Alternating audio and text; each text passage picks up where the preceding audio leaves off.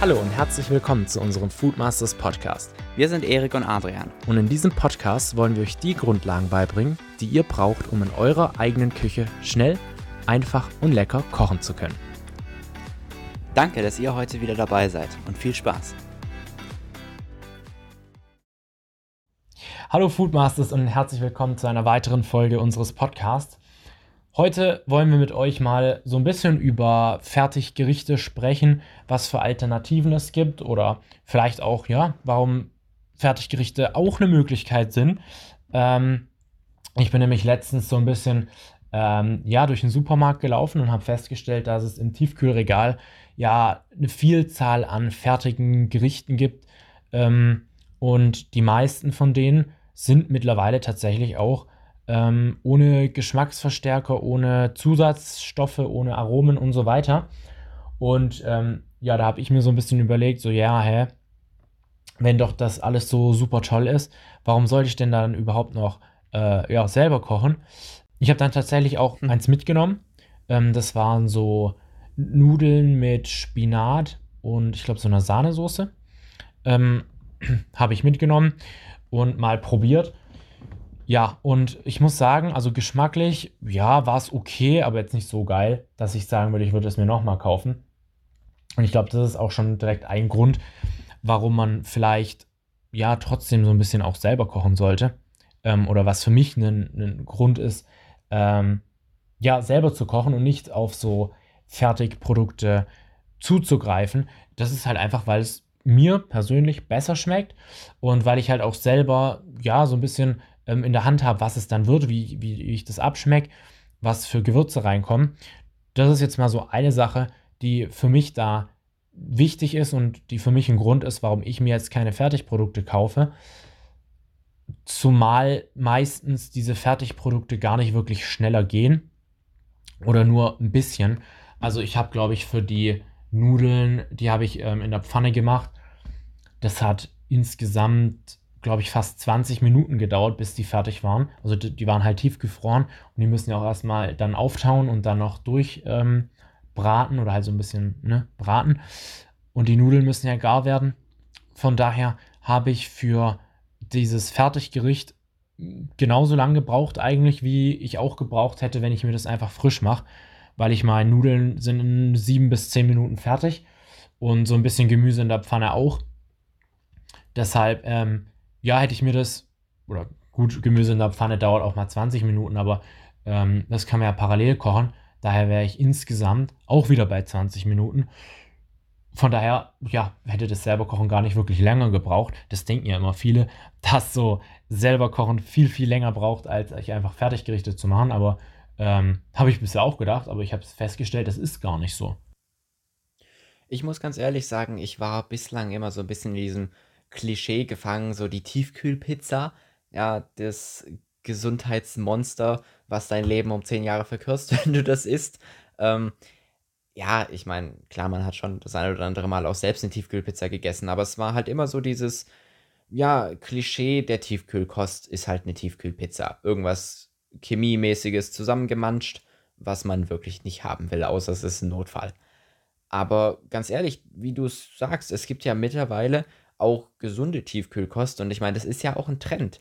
Also ist ja klar, dass die Hersteller da auch so ein bisschen dann da aufspringen und dementsprechend das Sortiment auch anbieten, was der Kunde will.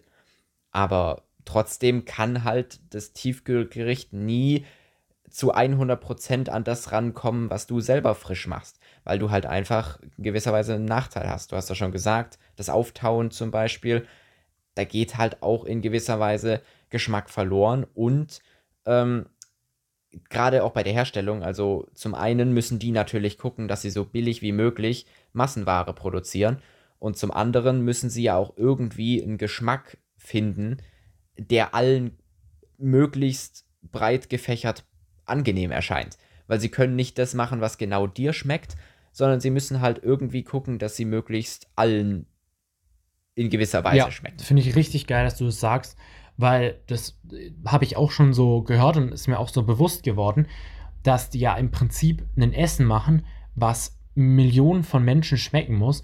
Das heißt, dieses Essen kann niemals so gut sein wie wenn du es selber machen würdest und selber auf deinen Geschmack abstimmen würdest, sage ich mal.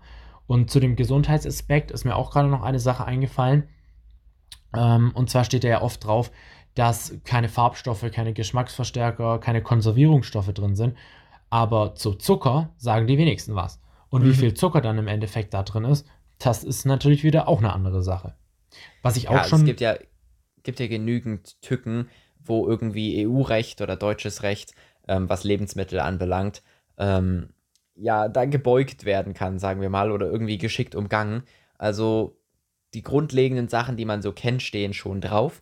Aber eigentlich ist der einzige Weg, um wirklich zu kontrollieren, was ins Essen zu kommt, es selber zu machen und zwar aus so grundlegenden Zutaten wie möglich. Also ich glaube, Mehl oder sowas ähnliches sind so wirklich die einzigen, ähm, wo man sich wirklich sicher sein kann, was alles drin ist und wo man auch weiß, was man kauft.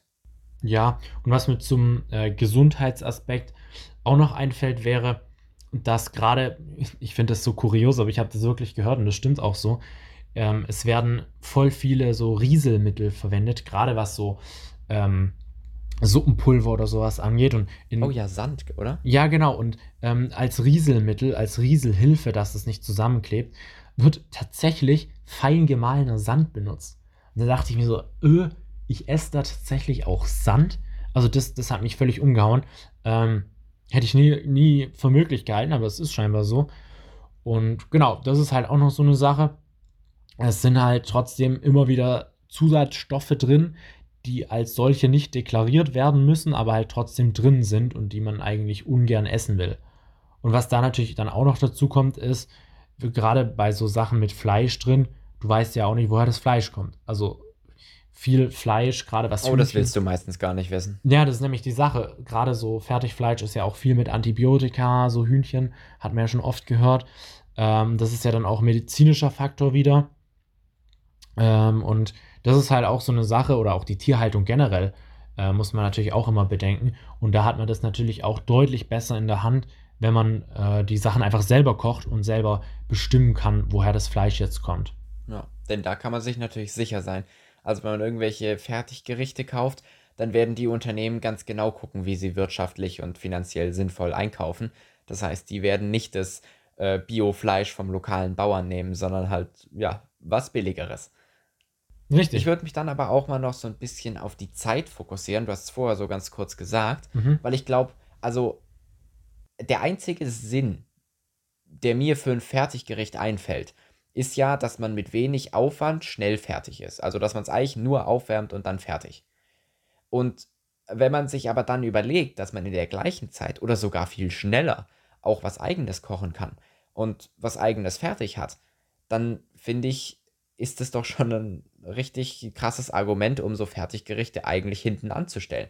Weil wenn du 20 Minuten brauchst, um dieses ähm, Gericht da zu machen, und du musst das ja auch noch in der Pfanne kochen, ähm, dann kannst du doch auch mit ein kleinem wenig mehr Aufwand in kürzerer Zeit dir das Ganze selber machen und hast auch noch einen besseren Geschmack. Gut, kürzerer also Zeit weiß ich nicht, aber man wird. Also, ja, gut, es kommt ja darauf an, genau, was du machst. Richtig. Aber ich meine, wenn du jetzt Nudeln machst, die brauchen ja so circa acht Minuten, hast du auch gesagt. Ja. Ähm, und in der Zeit kannst du eine Soße nebenbei machen. Ja. Das heißt, je nachdem, wie schnell du bist oder wie viele Leute ihr seid, die kochen, ähm, kann man das auf jeden Fall schneller hinkriegen als das Fertiggericht. Und somit gibt es eigentlich wenig, wenig Gründe, dann noch trotzdem zum Fertiggericht zu tendieren. Ja, und gerade wie ich schon gesagt habe, dieser geschmackliche Punkt ist halt wirklich so eine Sache. Also, ich weiß nicht, ich finde es irgendwie immer ein bisschen kritisch, so Fertiggerichte ähm, direkt als geschmacklich schlecht abzustempeln, weil es gibt auch welche, die jetzt nicht so schlecht schmecken, aber wenn wir mal ehrlich sind, sie kommen halt wirklich trotzdem nie mit dem mit, was man selber kochen kann. Ja. Und da, da bringt es auch nichts, jetzt irgendwie noch ähm, tonnenweise Gewürze reinzuhauen. Klar, verbessern tut es das wahrscheinlich schon, aber es fehlen ja dann diese essentiellen Geschmacksnoten aus hochwertigen Ölen, aus ähm, ja, Aromen, die Röstaromen aus dem Fleisch oder aus dem Gemüse, das heißt, also man wird wirklich nie ganz rankommen. Und also ich meine, ich weiß nicht, wie es dir geht, aber ich finde ja nichts schandhafter, als so viel Salz und Pfeffer reinzuhauen, bis man praktisch den Geschmack des Gerichts überhaupt nicht mehr schmecken kann. sondern nur noch die Gewürze, weil dann, keine Ahnung, dann hätte man auch Salz essen können. Richtig, ja. Bitte nur äh, nicht, nur dass das jetzt niemand macht. Ich bin mir sicher, alle sind ähm, intelligent genug, aber bitte kein Salz essen. Also zumindest nicht pur. Ja, genau. Ja, was ich zum Beispiel letztens auch gesehen habe, es gibt so Chili con Carne, tiefgefroren. Und da denke ich mir so, ja, okay, also Chili con Carne, das kann man so easy selber machen. Also das geht wirklich einfach Zwiebeln, Knoblauch anbraten. Dann äh, wäre, gut, gibt ja auch ohne Fleisch, aber dann ähm, mit Hackfleisch oder ohne Hackfleisch eben das auch noch mit anbraten. Tomatensauce dazu. Bisschen, äh, was ich gerne reinmache, so Mais, Dosenmais einfach. Paar äh, Kidneybohnen. Und im Prinzip ist man dann schon fertig. Dann kann man noch das Ganze würzen. Und das Ganze geht auch mega schnell. Was ich da, was ich da kurz äh, einwerfen möchte, das ist doch mehr oder weniger eigentlich das perfekte Gericht, um einfach selber ein Tiefkühlgericht herzustellen. Absolut. Also, wir haben das schon mehrmals gesagt, aber wieso nicht einfach selber fertig, also Tiefkühlgerichte machen? Wenn ihr einmal einen riesengroßen Topf, nehmt euch den größten Topf, den ihr habt und macht Chili con Carne und dann nehmt ihr euch die eine Portion für euch klein raus und den Rest friert ihr ein. Dann habt ihr für so viele Tage, wo ihr vielleicht mal keine Lust habt zu kochen oder wo ihr einfach schnell was braucht, schon selber ein Fertiggericht in der Tiefkühle, was ihr dann super schnell aufwärmen könnt und was dann halt alles besser macht, als das Fertiggericht selber gekauft zu haben. Absolut. Genau, und jetzt kommen wir eigentlich zu dem wichtigsten Punkt, zumindest für die meisten wahrscheinlich. Und zwar ist es einfach der Punkt Geld.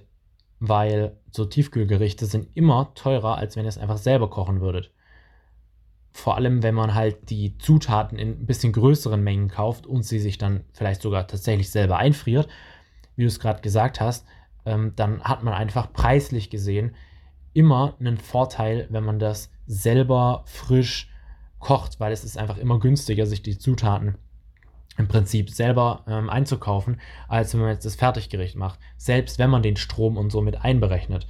Ja, und ich glaube, man muss das auch nochmal verdeutlichen weil, also, das ist nicht nur ein bisschen.